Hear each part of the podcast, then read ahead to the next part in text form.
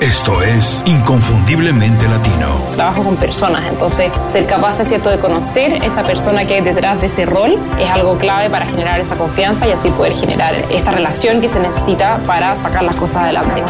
Tienes que hacer un plan que esté basado en lo que te apasiona, en lo que puede ser el mejor en el mundo o en tu mercado y en lo que te da dinero. Y si haces esas tres cosas, te va a ir muy, muy bien. En ventajas, creo que muchísimas. Nosotros nos sentimos mucho más cómodos con la incertidumbre. Nos ajustamos fácilmente a condiciones inestables porque nuestros países generalmente tienen condiciones mucho más inestables. Creo que el ser latino habla de que sabes que no tienes límites y que si tienes las herramientas para salir adelante no vas a tener ningún problema. donde el multitasking estaba de moda y realmente se veía como una cualidad, pero está científicamente estudiado que disminuye enormemente la productividad.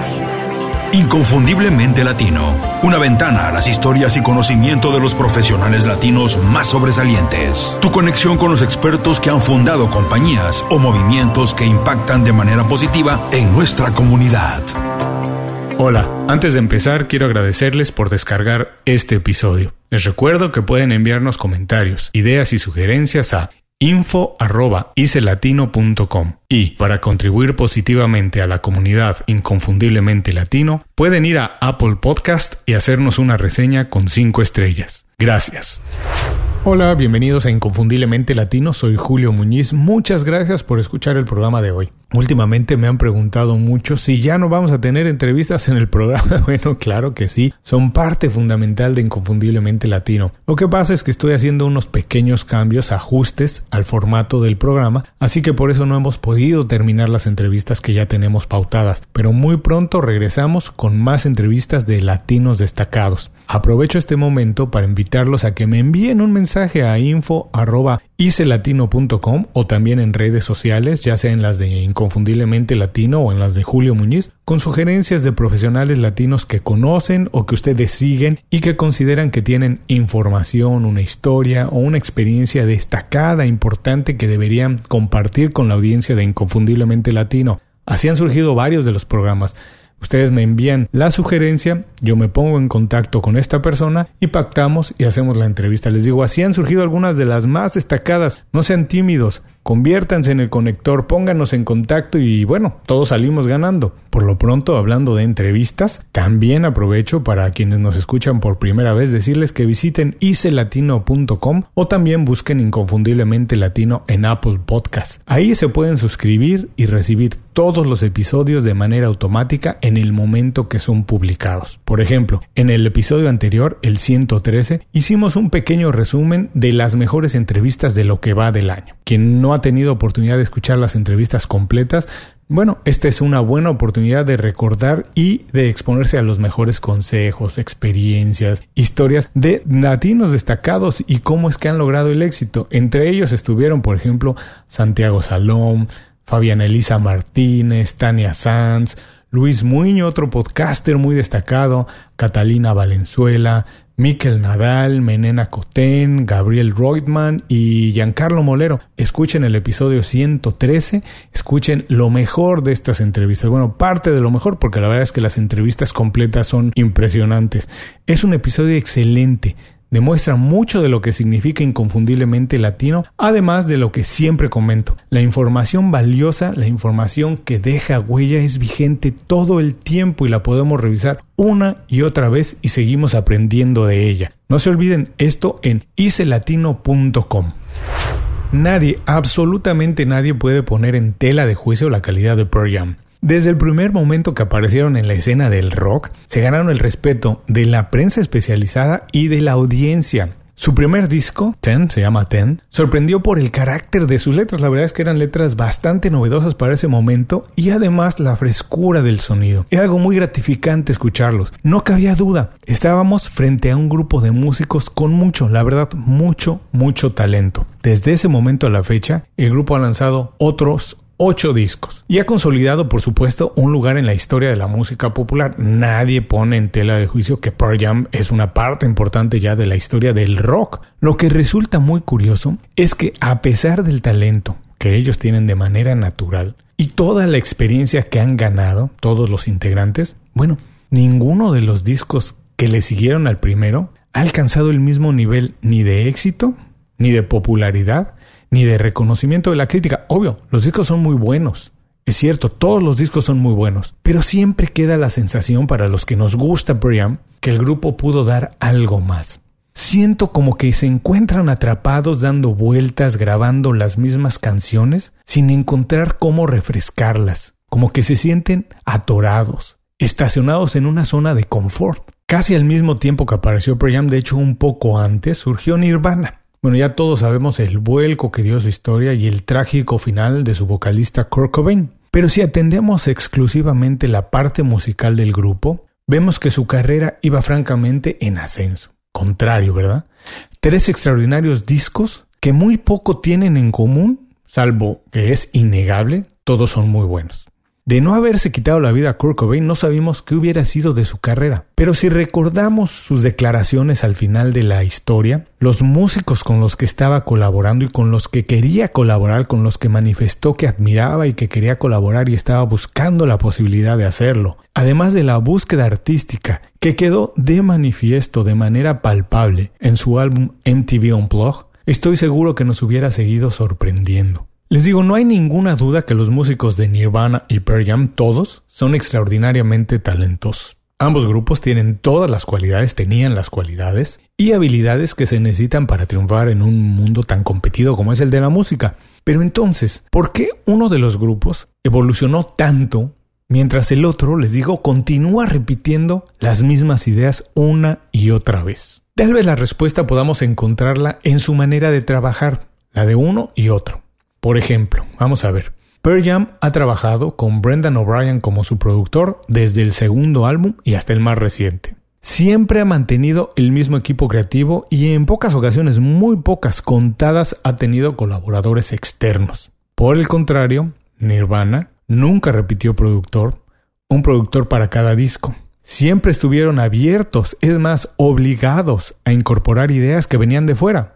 El grupo es un trío, así que incluso al presentarse en vivo, solamente para ejecutar y reproducir la música que habrían grabado, tenían que invitar músicos adicionales. Esto quiere decir que estaban abiertos a ideas y expuestos a ideas frescas que podían llegar de muchas partes, de varias fuentes. No podemos asegurarlo categóricamente, nada se puede asegurar así, pero sin duda este es un factor que tiene que ver con el resultado del trabajo tanto de Nirvana como de Pearl Jam y la diferencia entre uno y otro. La comparación resulta molesta, incómoda, porque todas las comparaciones son así, pero en este caso la verdad es que es necesaria, sobre todo porque la pregunta se mantiene vigente para todos los que nos gusta la música y para todos los que admiramos a Pearl Jam desde el inicio y siempre nos preguntamos, ¿qué pasa si trabajan con un equipo diferente? ¿Qué pasa si traen a otro productor, alguien que los obligue a expander su talento natural? Una visión distinta, que cuestione lo que ellos están haciendo, que no les diga que están equivocados, pero que los obligue a ir más lejos, que los obligue a buscar algo diferente y a expandir lo que hacen.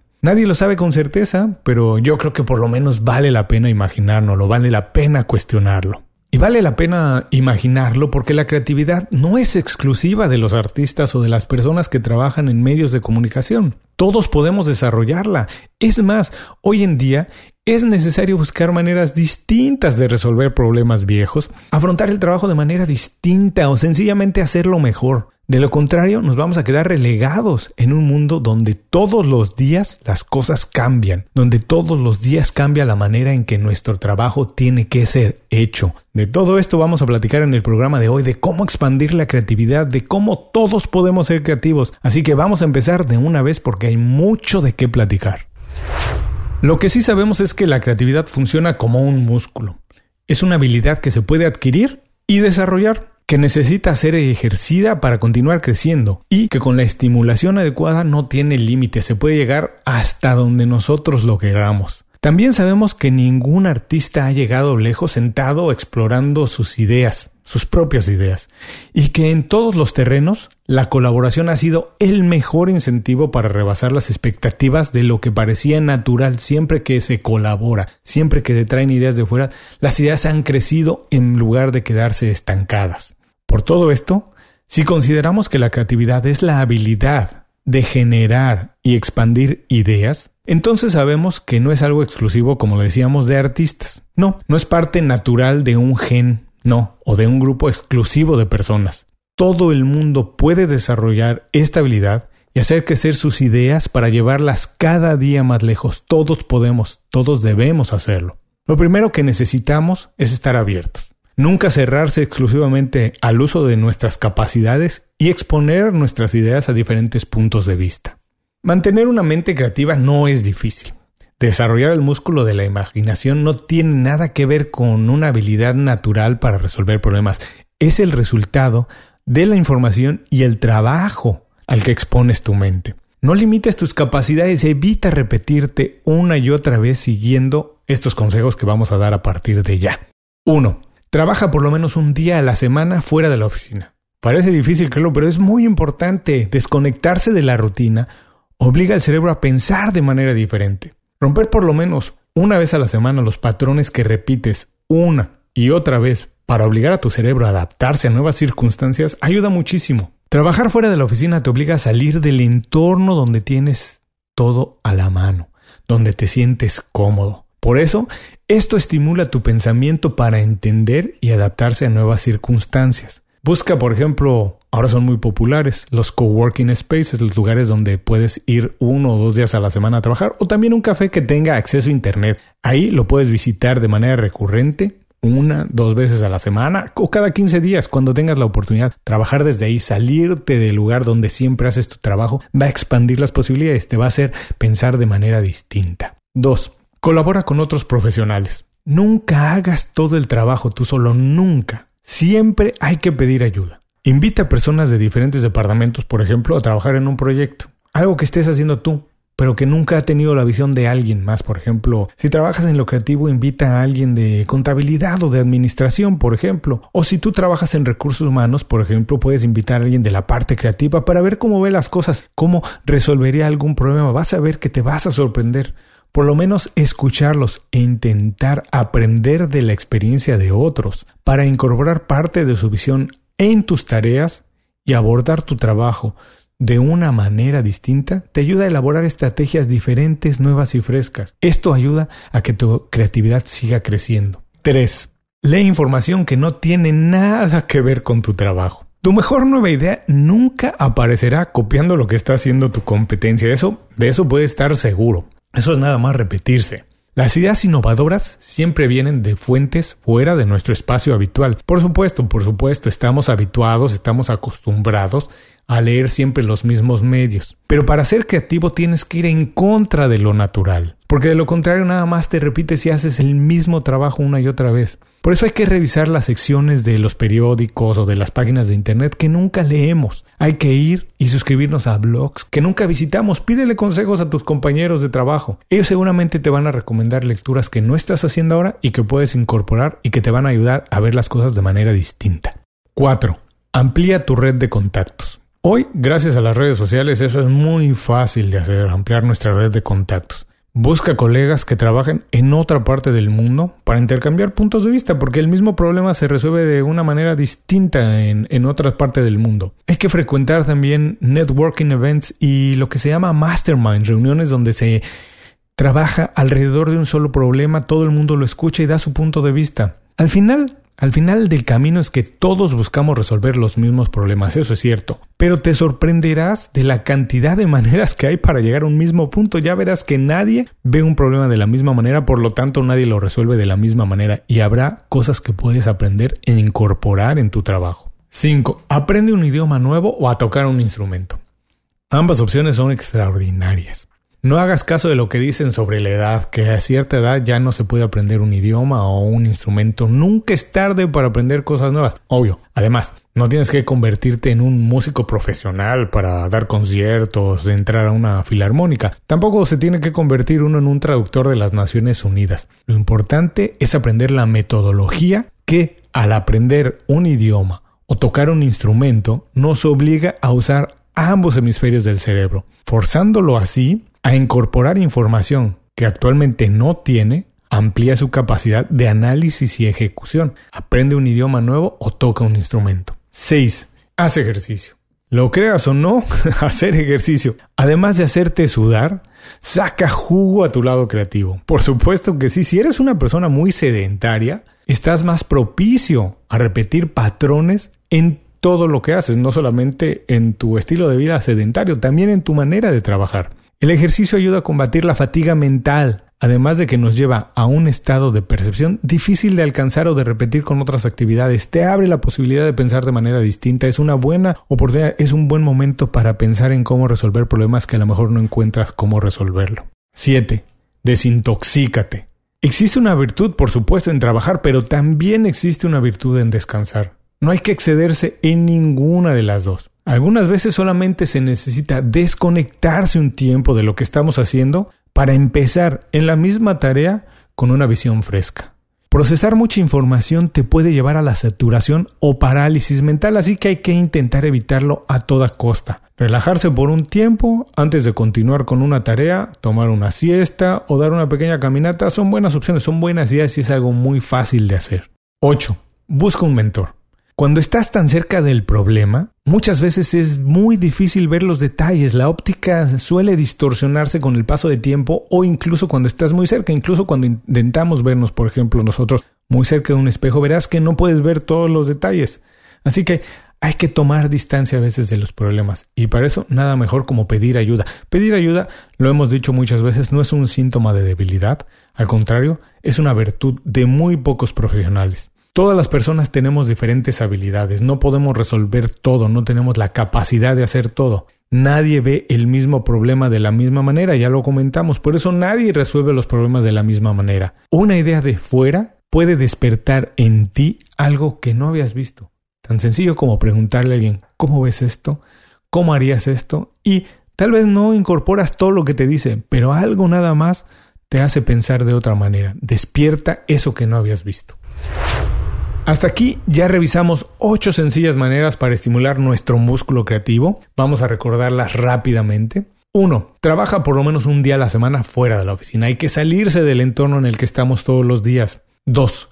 Colabora con otros profesionales. No hay que hacer todo el trabajo nosotros. Hay que intentar incorporar a profesionales con otra visión.